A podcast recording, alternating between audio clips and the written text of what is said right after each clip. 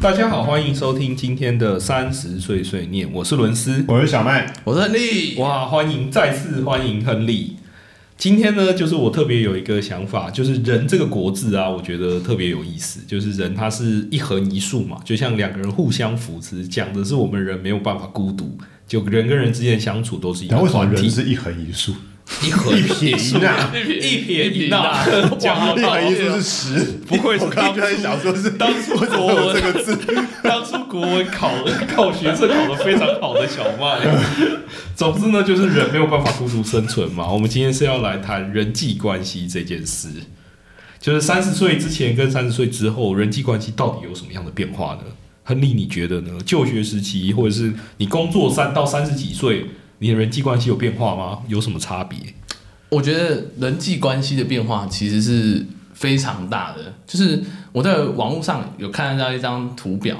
就是说你就学时期的时候，你的人的时间的分配，嗯，我们可以看到，其实很多的时候你是会着重在你的朋友，然后呃同事，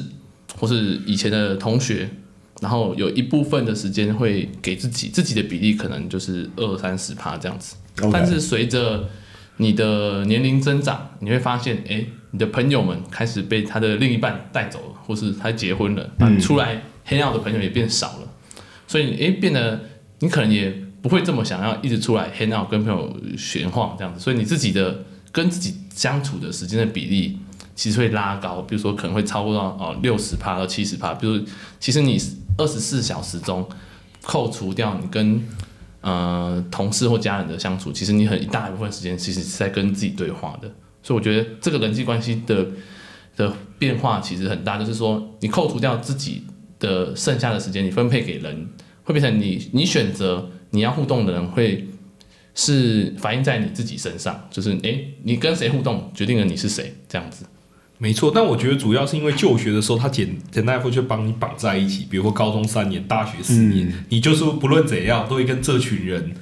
有大量的时间，他可能是上学的八到十个小时，你都会在一起，或甚至住宿，哇，那一天几乎二十四小时都黏在一起，嗯就跟这一群人。但工作之后，你有自己的生活，你上班就是一个正职，然后你的同事可能也来来去去，大家都有自己的生活，反而自己的时间更多了，这样。嗯，没错，就是你的时间是给自己更多，然后反而你剩下有闲的时间，其实你是给主管或者同事，没有办法像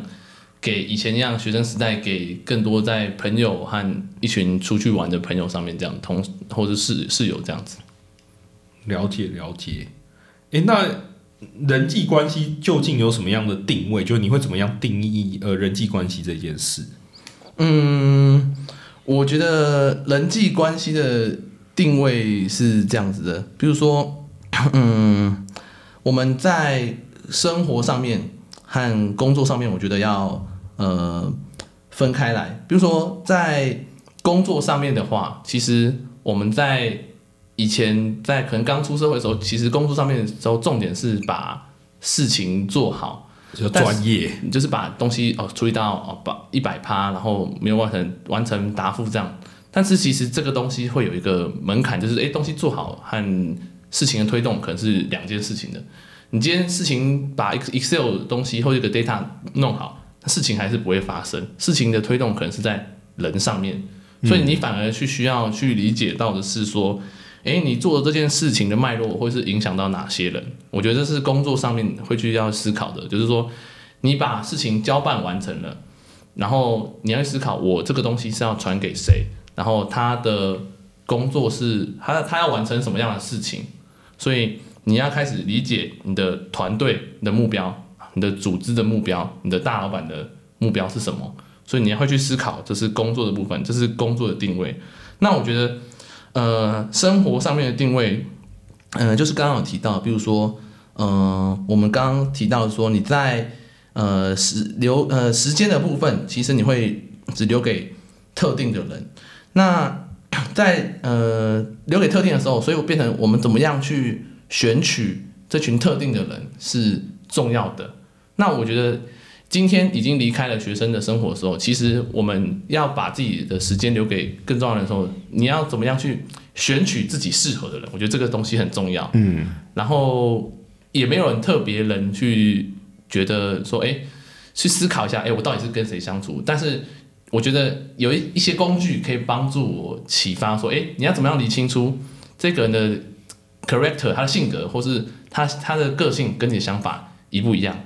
我觉得有两个工具，觉得呃，第一个工具是星座，诶，星座，然后第二个工具是 MBTI，就是我们最近比较流行的什么十六型的人格测验。我觉得这两个工具，大家呃一定觉得，哎、我接下来要卖课程，但我接下来没有要卖课程，没有要卖笔记吗？我没有要卖 有点敏感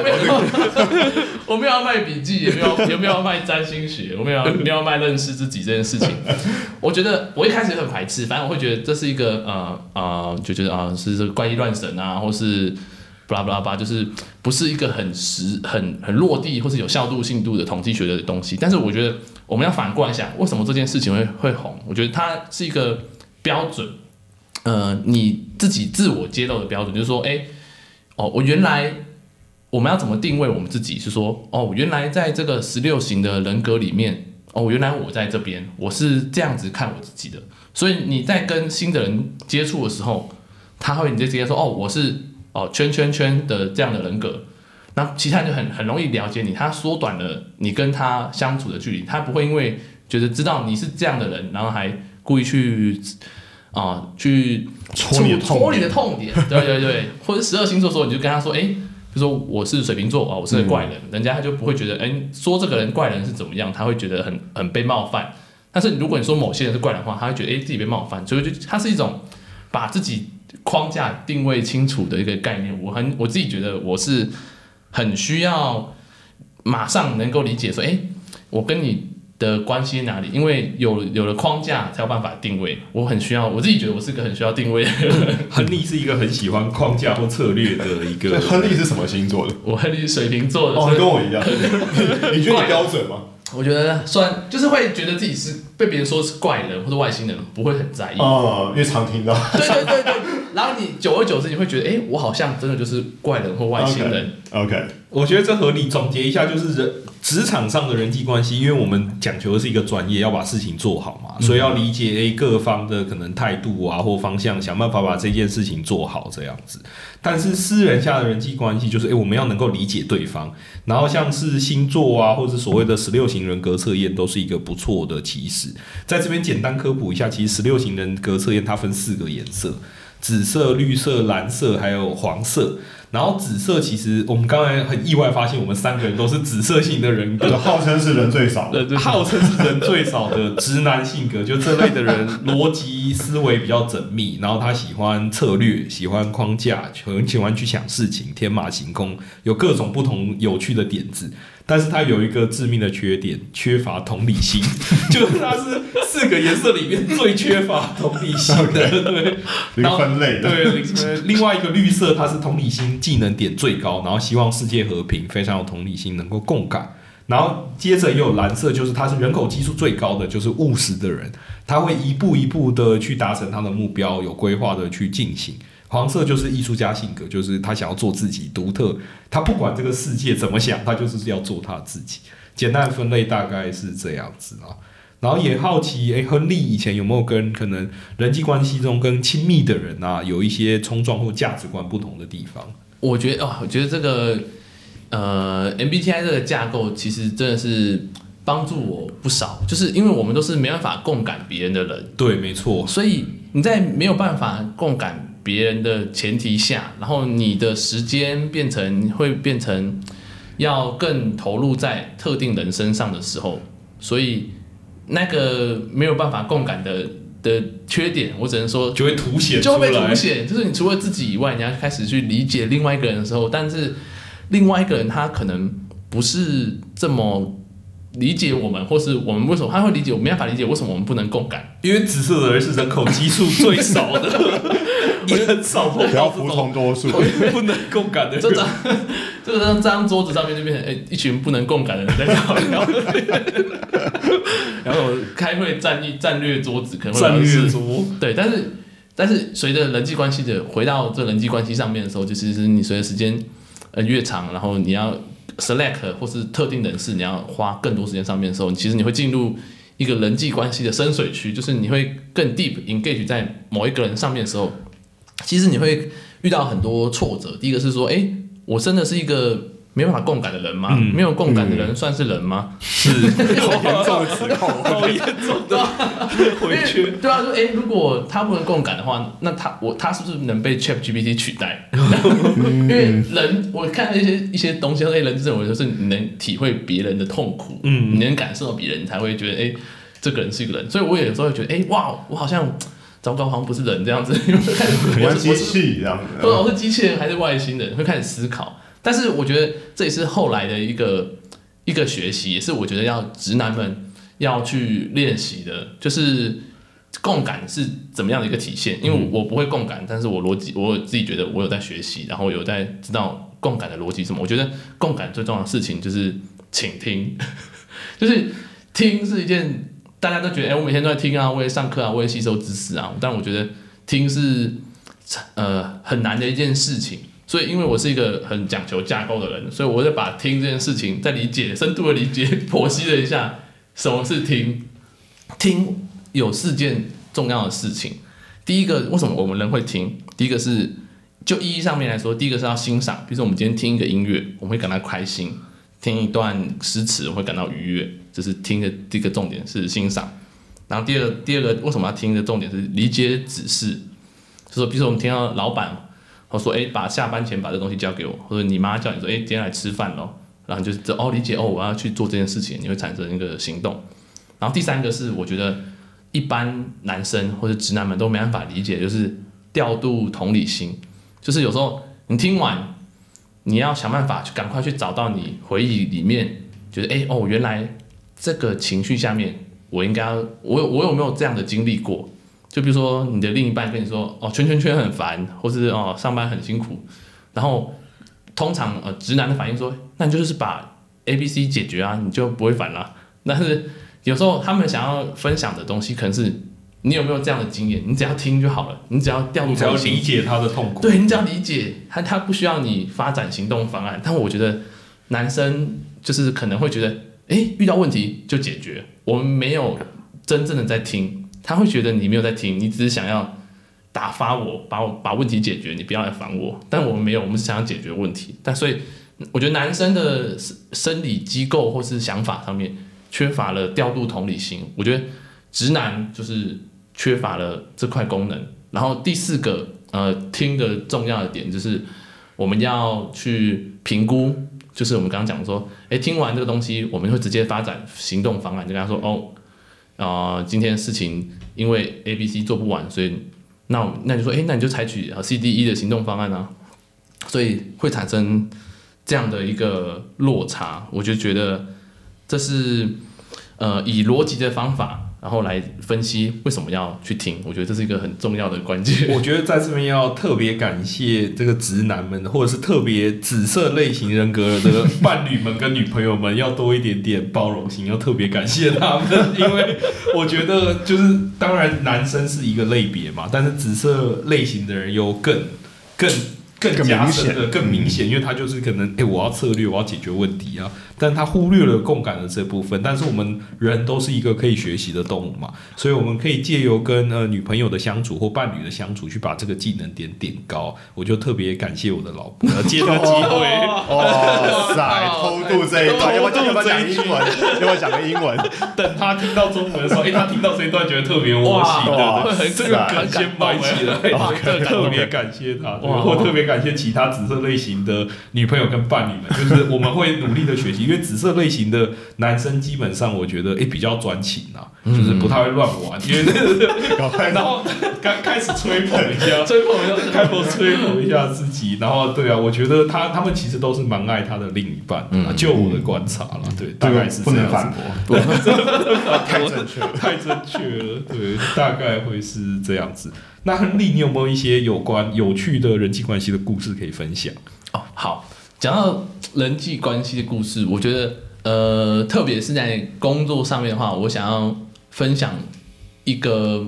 嗯，管理或是个业务主管这样，呃，面试人的一个故事，这样子，就是一样是 echo 到刚刚请听的的逻辑架构下，就是我在呃前公司的时候，我们有在面试新的呃职缺，嗯哼，然后因为我一直觉得。呃，我的前主管他说，要成为一个好的业务的话，你需要懂的是，呃，第一个是你要好的 connection，、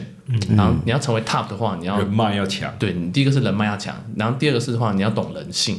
我我一直觉得，诶，原来我们这种呃性格的人只会做策略，其实是没办法成为 top sales，因为我们没办法共感，我们没办法理解别人在想什么时候，我们没有办法掌握他的决策。嗯哼，所以我这一次我想要分享我提我印象很深刻的一个呃影响他人决策的一个故事，就是说。当初我跟呃我的这个前主管啊，我们在面试一位新的 marketing 的窗口，嗯，然后啊我们在进面面试是这样进行的，那个时候啊新人就进来啊啊自我介绍讲完，然后就开始说啊啊他要做什么什么什么这样子，那时候我主管就只问了他一句话说啊你想要做什么？然后他就说哦我想要做行销，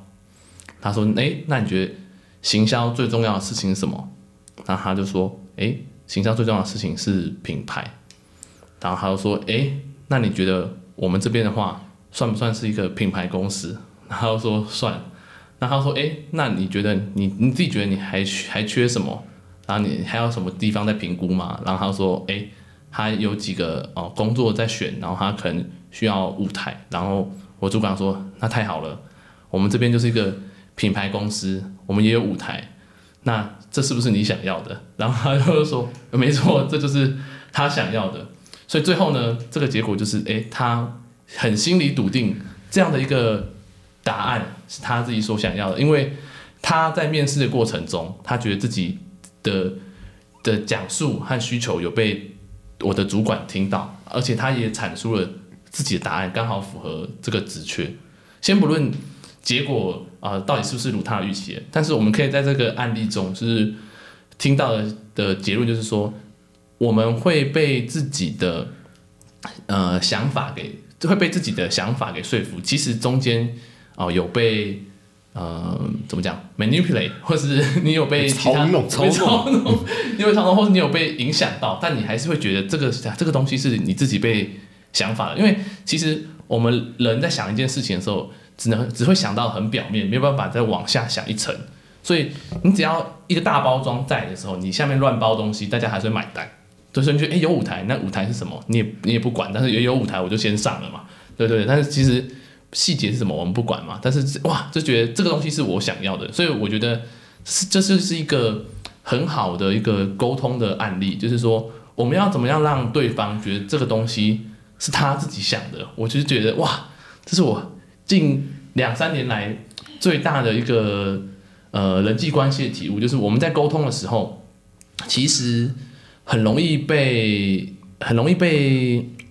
呃这个叫做影响，但是其实你你自己不知道，所以我觉得在做任何决策的时候，真的要把它想得更细一点。你知道在魔术圈这有一个专有名词，我好歹也是算稍稍混入 是是是魔术圈是是是是是是，有一个手法叫做 mental force，就是叫心灵暗示。哦就其实它让你以为所有事、所有决定都是你自己做的，但它其实在背后操弄一切。然后我觉得，就如 Henry 所说的，就是诶，他其实让人想出来，他会觉得，因为是你自己思路厘清了，你想到这件事，你把它想通了，你的达成率就会变得特别高，因为这是你想出来的。真的，真的，这个是个我觉得哇，就是你不用很多绑手绑脚的东西，你只要懂了，你就可以把事情达到。我觉得很特别。其实我有时候很常觉得有一些厉害的业务主管的行为很像渣男，他总是画一个大饼给你，让你觉得你跟他在一起非常有希望。对。不过刚刚亨利讲这个故事，我觉得我们现在回来复盘的话，嗯除了亨利刚刚提到就是这个操弄人心的部分，还有一个很有趣的观察，就是显然那位面试的人，那位应聘人，社会经验并没有很够。对，他可能是首先新人，首先，你是个行销的人，然后面试你的人是个业务主管，这就是个大红灯，就显然表示这个公司没有任何行销可言。讲到对，怎么会有道理，有道理。讲到关对啊，键点，这显然就什么什么舞台，那就是饼，很大的饼。这也是三十岁前后不同的事。三十岁之后会比较有有一些经历，这跟你知道清纯的小女生很容易被海王海后骗的道理你是有经验的一样的，对对遇到遇到真的是有时候你很容易被那个大大 picture 嗯给嗯影响到，你没有想到哇，执行细节是这样，一对，点都不没想到。最大的 alert 就在你的面前，怎么会有个业务主管在面前？危机就在眼前啊，各位。这个一语道破，一语道破一语啊一语道破破，一语道一语道破破。哎，那 Henry，你觉得三十岁以前跟三十岁以后人际关系有什么样的差别吗？其实我觉得回到一个 fundamental 的一个价值观的论述，我想要也可以借由这个机会，其实我也想要抛出来这个东西，自己也是困扰在我心中很久。嗯就是我们在社会上，我们的社会到底是想要建立一个，诶，每个人都不被伤害，别人每个人听到话都不会受伤的心，还是每个人都不能口出恶言的社会？嗯哼因为我觉得，在我很接近三十岁呃以前的时候，我会觉得每个人都要一个素养，就是你讲的话不会影响到我，我们不会因为他人的话而影响自己的心情，这是我三很接近三十岁以前的想法。但是你很想要做自己，你不想要受到他人的影响。我觉得我们应该要应该要揭穿这个伪善的社会，每个人应该讲真话，真话，应该要大名大放。为什么我们看到台面上的人就是很多礼数啊，然后包装啊，我就觉得你好我好他也哼，好太，虚伪。很虚伪。我觉得以前会觉得很虚伪，觉得哦，伪君子们不行不行，我们是要 real hip hop，我们要讲真话，有 有有有，就是类似之类的。就是以前会觉得哇，我们不应该这么伪善，不应该去害怕别人会受伤，因为他我今天讲讲到真实的话，我觉得有可有一点像国王的新衣吧，就是你就觉得。阿明那个人就没穿衣服，干嘛害怕我讲说他没穿衣服伤害了他的心？嗯我觉得以前的想法会会是是这样子这样子。但是后来觉得，哎、慢慢在增长过程中，你会发现，就比如说刚刚讲的那个 MBTI 的人格上面，你会发现，哎、其实没有办，不是每个人的的共感的能力这么差。因为我没有共感，所以我敢讲真话。但其实所以我们听到真话也没差，我没有真话没差。我我觉得，哎、你讲的很好，我说不定我你这就错我可以改进，我改我改进我改进。但我后来发现，哎、没有，其实很多部分人他们其实共感能力很强，所以你讲这句话，他们会伤心，他们会是他们会心中会激起一些涟漪。他们会对心中，你可能讲一句话，你自己觉得没什么，或者很好笑，但他们回去他们会思考个三天三夜。你后来后来发现，哇，哦，真的有人会思考，因为一句话而思考三三三天三夜，困扰。他会困住在哦、那个你的那句话里面，然后他可能会会受伤。是，对，所以我觉得，哎、糟糕，因为这不是我这不是你的意图，我不是我，对我不是嗯不是我意图，我只是想要告诉大家，哎、你这样做真的会更好，或是我觉得没有什么不它只是一无伤个善意的建议。对，无伤大雅。但是我又觉得，哎、回回到 fundamental 这个价值观的的社会的价值观，我们到底是要培育一个敢讲真话、大家不受伤的社会，还是要培育一个大家喜欢讲好听话，然后不去伤害别人、尊重他人的心的一个社会？我就是觉得在这两个价值观上面的时候，我自己觉得是一个转变，就是我以前会不害怕去讲真话，但是现在认识人或是诶、越长越大，你会越来越把别人的心放在 first priority，就会看一下对象，对，就会我觉得就好像真的是国王心啊，只有小孩敢讲真话，大人都没人敢讲。没看到。对啊，因为大人可能讲了国王的呃没穿衣服，他国王就把他杀了之类的。对啊，最后像因为我们最近也快要选举了嘛，对啊，很多人可能会说，为什么这个台面上政治人物都讲话都不中肯，都不诚恳？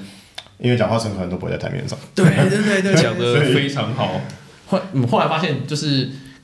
这个世呃世界运作就是共感的人可能占大多数，然后没错他们会更 consider 别人的想法，所以他们才有办法在台面上去做这些事情啊。真正想做事，然后觉得想要戳破的人，反正他们就是会停留在做事的，没办法把事情对推动的境界上面。所以我觉得，如果我们在工作上面，如果想要呃往上走，或是你想要呃更成，或是说更成熟的话，其实你共感的能力，其实是我觉得自己觉得会是重要的，嗯，是个功课啦。是功课，是功课。就是、我觉得就像你刚才讲的那个请听的那四个：欣赏、理解、指示、调度、同理心跟评估嘛。所以我觉得我们应该要进化到就像厉害的魔术师一样，mental force，就想办法催眠他人，让他觉得理解他，因为你理解他之后，你引导他去做你想要做的事。亨利听过这个故事吗？你知道伦斯高中的时候为什么会学魔术吗？你知道，你知道，我我先猜，我没有听，我没有听，我但我猜知道把妹啦。哇，这个分析非常的精准，就是为了把妹。果然是分析的人，果然策略分析家，但最后魔术增进了我们的商业能力，把妹是没把到，但在商业思维上有所进步。那亨利，你觉得你对于现在目前的呃理想的人际关系是怎么样？啊，你现在的生活你还满意吗？嗯，一样，我觉得分两块啊，就是工作跟生活，我自己觉得是要切开来的。工作上面的话，其实因为以前是就是做事嘛，你把事情做好，那个企业的文化，其实呃，你不会去思考说太多什么叫做文化这件事，对文化好像就写在纸上的一个指令。对，它像以前课本上面说，哎、哦，最影响人整个人的发展最重要的是文化、哦。后来，哎、工作了啊三五年这样子，你就开始感受到，哎、待过三两三间公司，你就感觉，哎、文化真的是有差。它体现在啊、最小单位，你人跟人的互动，然后做事情的方法上面会比较完全不一样。所以我自己觉得理想的呃工作企业文化当然是，哎、能够针对啊、事情去不对呃看觉得有问题的事情去把它提出来，然后呃能够好好的去讨论事情，但是这样的前提下，其实你会变成说那个企业的氛围是每个人会很在乎另外一个人的感受，所以有时候我会觉得没有那么有效率，但是说不定是有效能的，因为大家都认为往自己认可的方向去前进，但呃。因为我有待过就是比较有效率的公司，就是我没有要管你你心情好还不好，老板下来事情赶快做完嘛。我想下班，你不要再烦了，就这样子。那大家口气就会很差，那其实这就会伤害大家的感情。是，就是你没有把人当人，我觉得那样的环境是比较 stressful，比较 stressful 的，但是有效率，但是不一定有效能。就是一本你做很快，但是你你的客户可能并不买单，那你有可能你做慢一点，你的客户买单，那你公司赚钱，那你也有比较好的 career path、我会觉得，哎、这样的情况下的话，你会回头思考说，诶我们的企业文化到底长怎么样子？这是我觉得待过比较多间公司之后，你可以去开始去思考的。诶，为什么这公司的组织长这样子，这间的文化长这样子？你会开始做一些比较。因为这就代表在你选择工作的时候，企业文化其实也是一个重要的指标。对，就不单单只是一间公司的名气呀、或它未来的发展啊，文化也是，它是长时间内你能不能在这个环境中比较舒适的一个指标。对，我觉得这个事情其实很难从外面看到，我们很容易被外面的。假假文化就因为会包装嘛，大公司或者是公司都会做一些就是因为有一些很棒的 title 告诉你说，哦，你就觉得你会有一个身份认同，你会觉得、哦、我有舞台，但是其实你在里面很 suffer。我觉得就是回到刚刚也 echo back 我刚刚讲的那个，你你有你有舞台，你有任务，啊，这个你进去，你其实你不知道你自己在做什么的时候，你其实会很 suffer，然后很 stressful，但是你是被一个包装给蒙蔽了，是。它移转了你平常 daily 在处理的事情，搞不好你跟我是在处理一样事情，但是你在外商你会有优越感，很优越感，但是其实你很你跟搞不好跟我领的一样的薪水，但是你很你其实你的压力是我三倍，或是有可能。事情很很压力这样子。然后回到呃生活观的话，我觉得呃理想的人际关系的话，至少还是要 echo 一下那个呃伦斯最最喜欢的一件一本书，叫《如何衡量你的人生》。所以我觉得这也是 EP 十四哇，我提了好几次，这也是我很喜欢的一本书。嗯，它是克里斯汀森所写的嘛，然后它里面提到了三个大概念，第一个是呃保持身体健康，我觉得人在呃活人际关系中，你的活下来第一件事情就是你不要避免身体上遭受痛苦，那个痛苦是很难去改变的，所以第一个就是你的身体状况是自己要维护好的，第二个就是你的呃伴侣关系的选择，所以我觉得你要怎么样去发展你的人际关系，或是你如何度过你的人生，其实会跟你的也会被你的伴侣影响。其实大家说年纪越大，要把重重时间留给重要的人，就你应该要删除掉一些无意义的人际关系。嗯对，我刚刚亨利讲那个伴侣关系，我突然心跳漏了一拍。要，我赶快补充，现在现在满意嘛？满意，满满意啊满意满意，满意满意，满意满意不用剪嘛？刚刚那不用不用，没有漏一拍，没有漏一不然拍。我可以帮亨利保证，对交女朋友之后过得特别快。是是是是，一定的，一定的肉眼可见的改变。没有没有，就成熟啊，会变会会变比较成熟会变比较啦成熟。我觉得会跟以前那种比较跋扈，就哎，为什么大家那不能说真话啊？这样子这样子，我觉得会有一种种比较成长的感觉，嗯就以前比较像是比较单纯啊，就也没有顾虑到他人啊，可能也没有跟他人建议建立就家人以外的人建立一个非常深深厚厚的关系亲密关系，所以有了之后就可以大家一起携携手成长进步这样。我我真的觉得是这样子，就是以前会想要探索世界，就觉得哦，呃，你跟你活在这世界，你的你的重点其实是跟世界是抱的的，就是我好像我没有环游世界，我好像白来世界走一趟了。但是后来你可能经过三五年，你开始你的抱的会是，因为你的时间跟自己的相处时间多了，你没有选择放下一切工作去环游世界的时候，其实你你你已经选择了另外一条路，你是选择比较 stable 的。嗯，那你有跟自己多的时间去做沟通的时候，你要相处的时间其实自己以外就是另一半，你会进入一个人际关系的深水区，你以前没有进去过，那个地方很可怕，所以 就会比较辛苦。我刚以为你要大喊说以前的梦想是环游世界，现在有了女朋友之后，她就是你的全世界。哇塞，哇，难怪结婚了，哇塞，难怪伦斯结婚了，要多哇学几句、啊，要多学几句，要多学几句，结婚的男人真的是。结婚男人是 张嘴结婚真的是。这样子。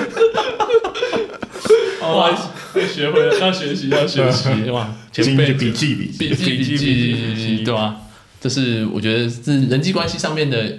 的启发啊，我觉得，就是你嗯在人际关系的深水区当中，你应该会有很多需要，因为他会受到一些挫折嘛，然后这就是每一个人进步的动力，可以让你的人际关系变得更加优质，对吧？嗯嗯嗯，啊，我真的觉得。